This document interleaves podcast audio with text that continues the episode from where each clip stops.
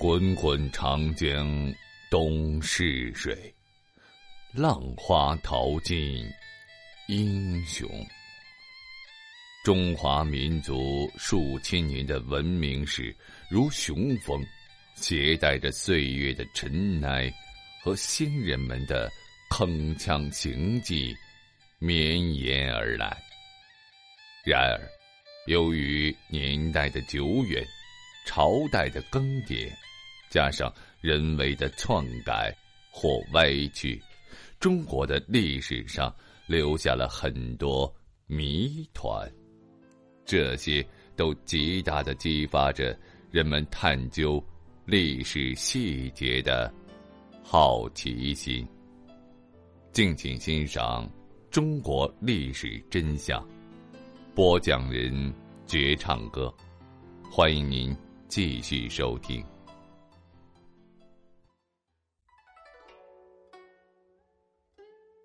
刘禅，小名阿斗。是三国时期刘备的公子。公元二二三年，刘备病故之后，刘禅继位，史称刘后主。刘禅在位四十一年后，蜀汉被魏国灭亡。在后世人的眼中，刘禅的形象始终是碌碌无为的庸主一个，更有甚者称之为亡国之昏君。丧邦之庸人。现在人们口中所说的扶不起的阿斗，就是从刘禅的身上得来的。然而呢，刘禅是否真是扶不起来的阿斗呢？近些年来，一些学者们对此提出了质疑。假若刘禅真是扶不起来的阿斗，如此昏庸之辈，又何以在位四十一年之久？所以。其中很多人认为，刘禅虽没有雄才大略，可以谈不上是十足的昏君。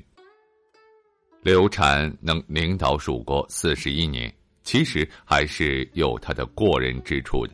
在刘禅漫长的政治生涯中，曾有诸葛亮、蒋琬、费祎、姜维等大智大勇之人相继辅佐过他。生活在刘备、诸葛亮。这样巨星环绕的环境中，刘禅其自身的光芒也相形见绌。《三国志》记载，刘备临终之前嘱咐刘禅说：“汝以丞相从事，视之如父。”所以，诸葛亮在世之时，刘禅对其十分的敬重，视孔明如父。委以诸事，不加干涉，基本上都是就按丞相说的办。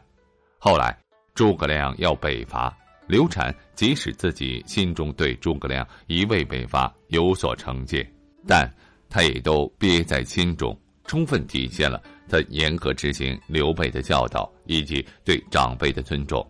在这件事情上，我们还可以看出刘禅不和诸葛亮争执。其实一直都是在保持着统治阶级内部的稳定，从而最终得到实惠的还是平民百姓。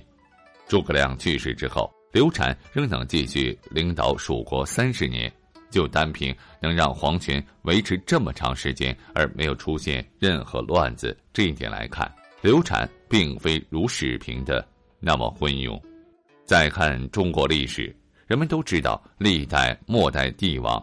几乎都是横征暴敛、政治腐化、宦官专权，使得战争不断、民不聊生。同刘禅相比呢，南唐后主李煜除了会写诗词之外，估计连阿斗的一半都是不如的。刘禅生活腐化之时，学者周乔和老臣董允上书劝谏，刘禅最多也就是无可奈何，而不是一怒之下大开杀戒。后主刘禅可能是中国历代帝王里对大臣动刀最少的一个了，这一点也十分难得。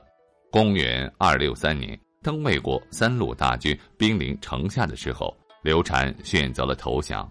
虽然大多数人觉得这是因为刘禅懦弱，愧对列祖列宗，但从另外一个角度看，刘禅此举也是为了让百姓免遭战火之苦。投降之后，刘禅便被世人嘲笑为扶不起来的阿斗。作为一代君王，即使再昏庸，也不该愚蠢到这种地步。